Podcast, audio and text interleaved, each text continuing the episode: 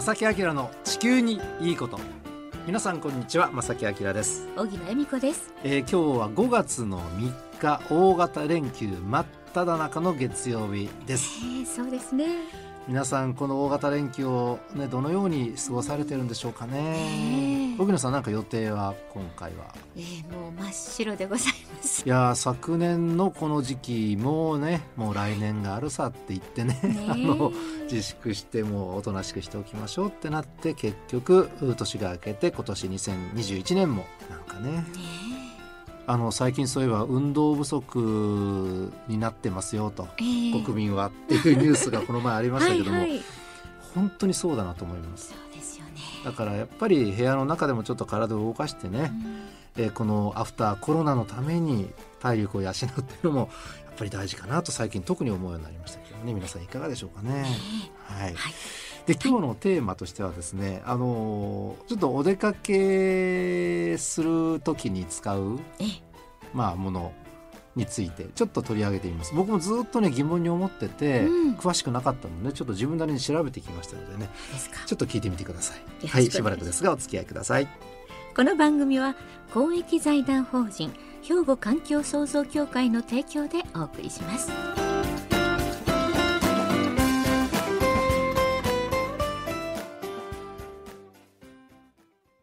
兵庫環境創造協会地球温暖化防止自然環境の保全再生子どもたちへの環境学習など皆様と共に身近な暮らしの中で地球環境を守るための取り組みを進めています人と自然が共に生きる21世紀の豊かな環境づくりを兵庫環境創造協会。えーさて今日はですね出かける時に使うものですよっていうね先ほどお話ししましたけれども今出かけると言ってもやっぱりちょっとね、うん。あのなかなかやっぱりそれを引き換えなければいけない、はい。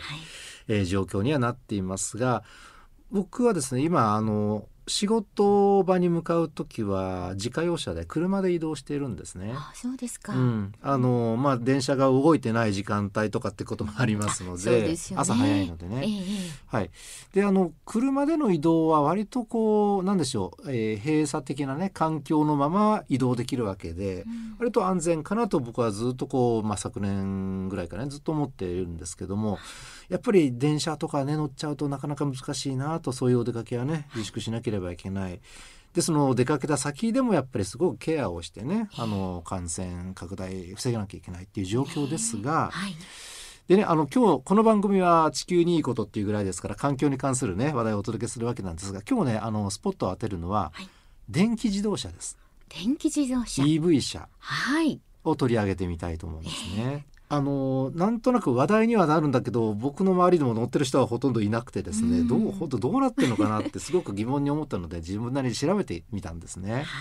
でまあ今やですねもう世界的なもう各自動車メーカーがこぞってガソリン車から EV 車への移行を進めていますが、はい。でその EV 車ね、はい電気自動車歴史からいきますよはい。これね僕知らなかったんですが実はですね電気自動車というのはガソリン車よりも歴史は古いんですよ。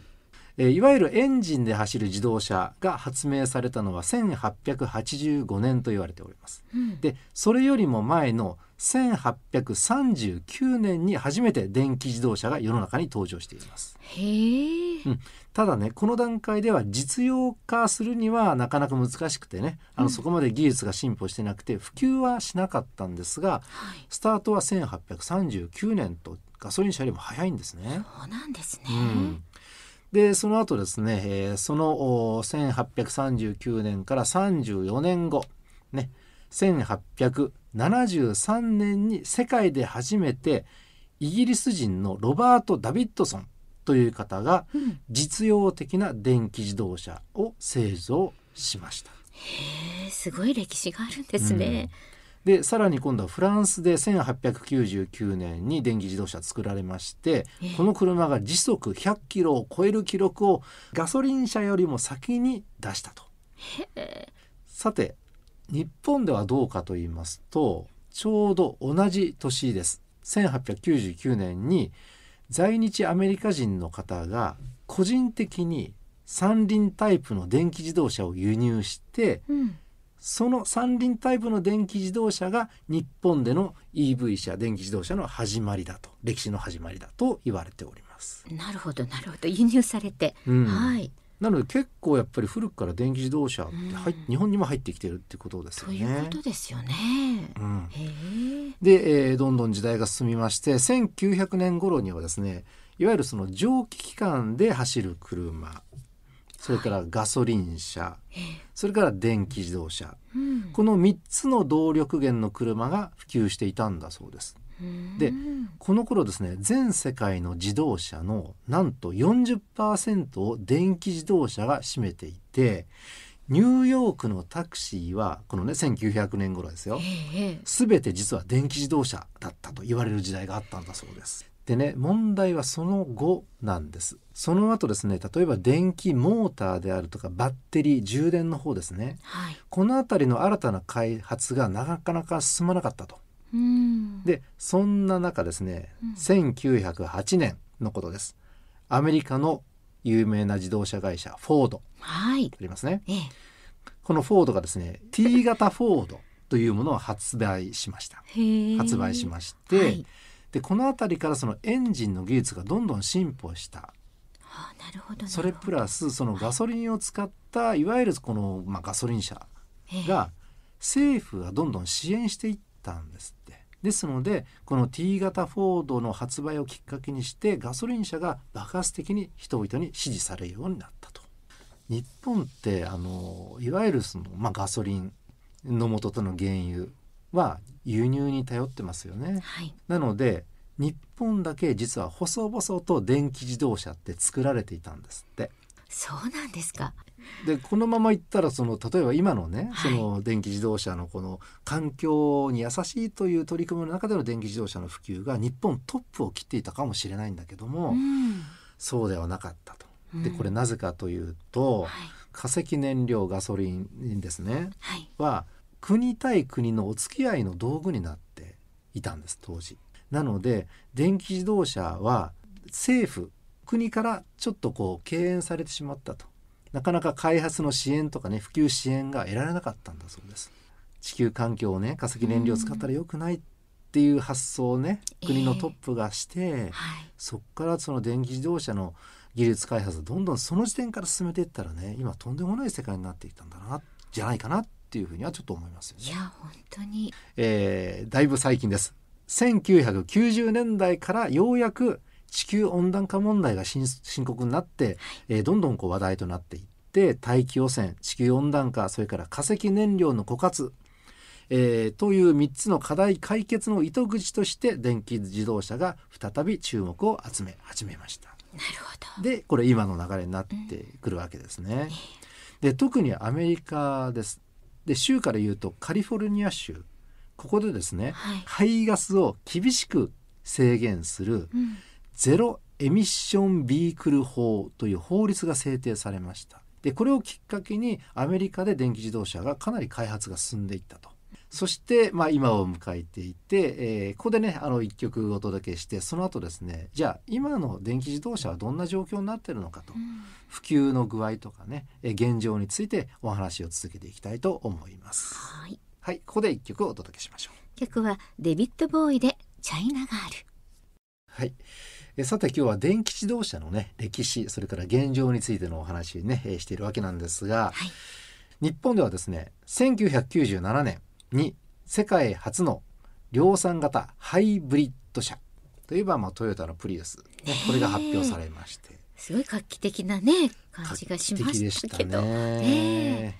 でそのプリウスが発売されてから、まあ、大体20年えーぐらい経ちまして20年以上経ってますがようやく時代はハイブリッド車の次はい。さあどうするかっていうのをね、まあ、探探し始めているところですよね。これ世界的にそうなんですがはい。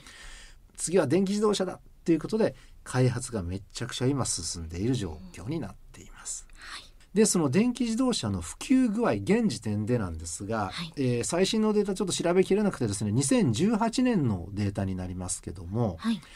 電気自動車とプラグインハイブリッド車充電ができるハイブリッド車のことですねはい。の世界的な販売台数世界の販売台数は2018年201万8247台でこれはですね前年2000 2017年を64.8%も上回る記録的な販売台数となりました。一気に増えたって感じですよね。ね、ですからこの2017、2018あたりが急激にこうね増えたっていうことですよね。ねただですよはい。ガソリン車を含めた全世界の新車の販売台数はこの年8600万台急成長はしているんだけどまだまだ市場シェアとしては全然少ない状態なんですね。ですね。これ世界的な流れとなっています。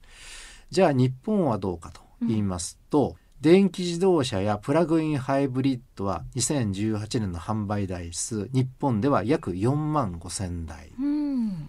新車全体の販売台数これが527万台なので1%弱と全体のね、なるほど。なのでやっぱり世界の動きからすると日本の動きはちょっと足りないというのかな、うん少ない感じになってますね。ねただ日本が強いのはその電気自動車とかプラグインハイブリッドではなくてハイブリッド車ねえ。はい。ハイブリッド車はめちゃくちゃこう早めからうん早いうちから開発ねトヨタがやっていたので、はい。えー2018年でだいたいですね145万台販売されるなど、ね、すごいですね。うん、でこれハイブリッド車電気自動車それからプラグインハイブリッド合計すると全販売台数の30%弱なので、まあ、そこそこの割合、うん本当ですね。だから3割ぐらいはうんガソリン車以外の、ええ。えー車になっているとうんいうことなんですね。でもなちょっとなっていうの疑問が僕いくつかありましてね、はい2つ取り上げますね。ガソリン車はであのガソリンスタンド行って給油するじゃないですか。はい。じゃあその電気自動車にエネルギーを与える充電設備うん。ってガソリンスタンドほど多くは見かけないじゃないですか？いや、確かに。わからないですね、あまりね。よくね高速のサービスエリアになると端の方にあって、あれ1台しかないないのみたいなね あったりしますけども。見たことあります。ね。私はお手洗いに行く時の、端っこの方にね ありますよね。見るだけなんですけど。でね、はい。これねでもね実は調べてみますと、ええ。普通充電器と急速充電器2種類あるんですって、うーん、そうなんですか。2019年の2月現在これ割と最新データですが、はい。普通充電器は全国で2万2500機。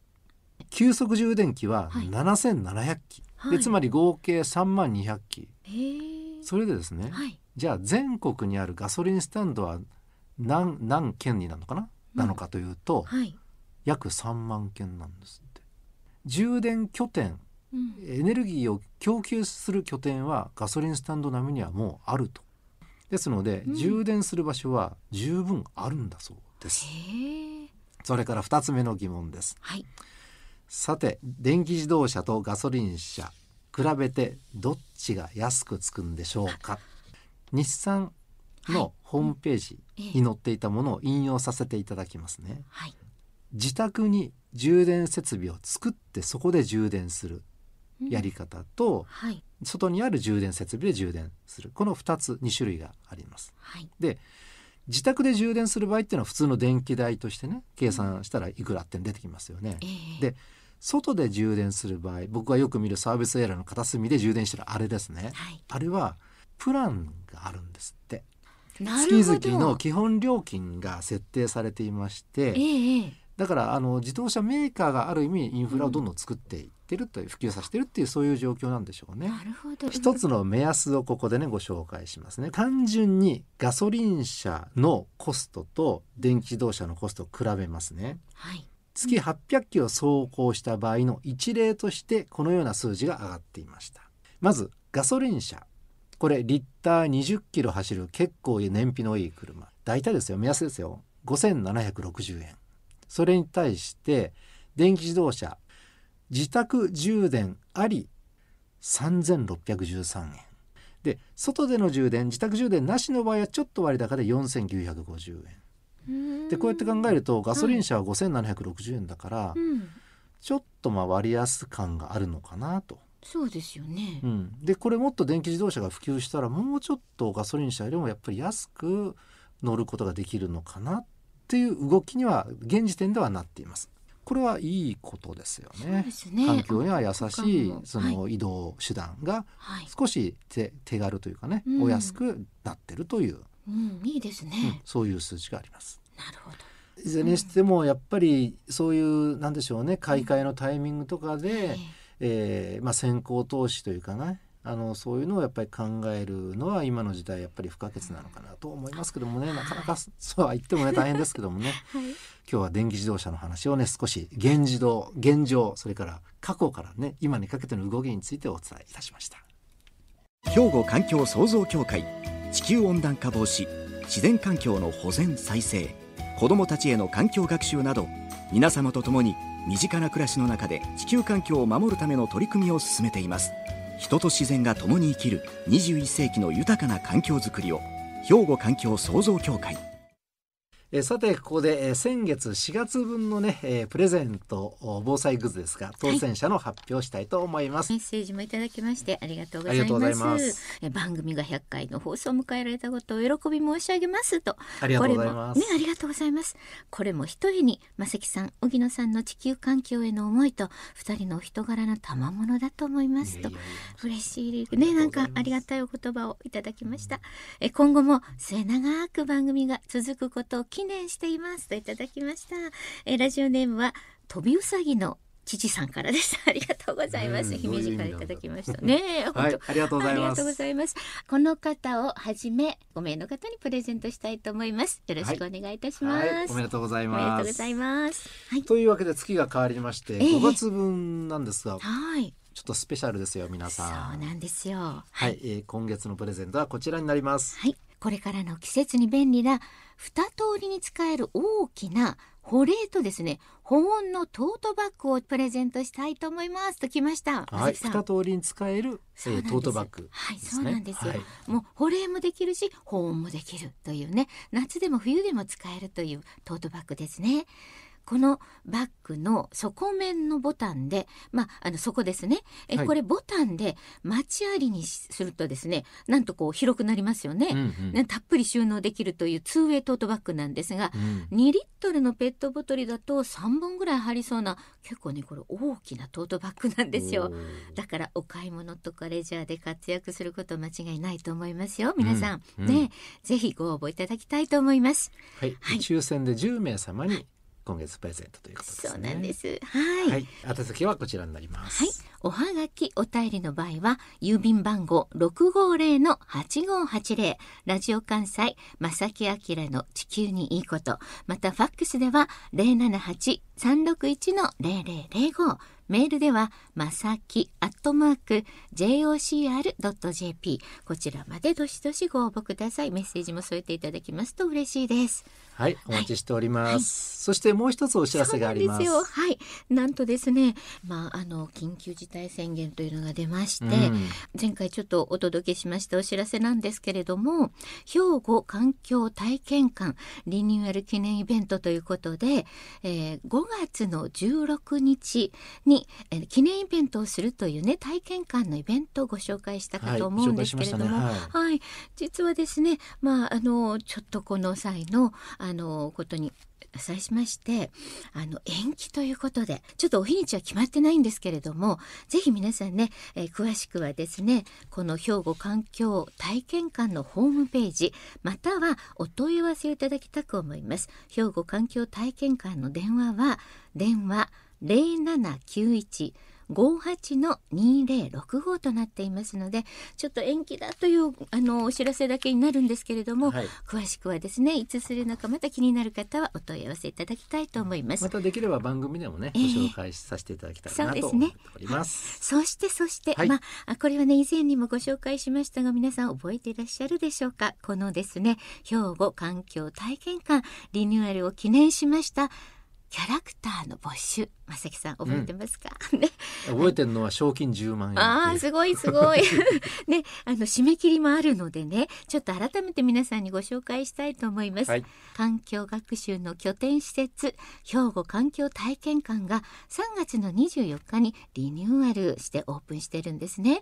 この施設の魅力を広く PR するために今ですね誰からも親しまれるキャラクターのデザインを募集しています。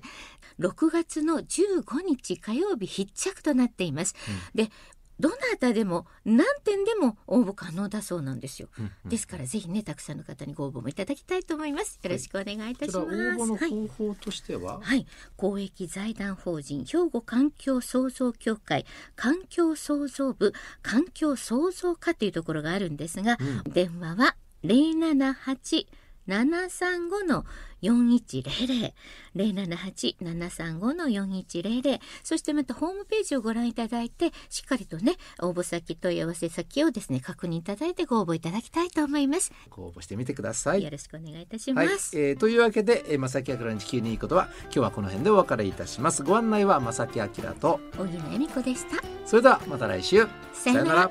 この番組は公益財団法人兵庫環境創造協会の提供でお送りしました。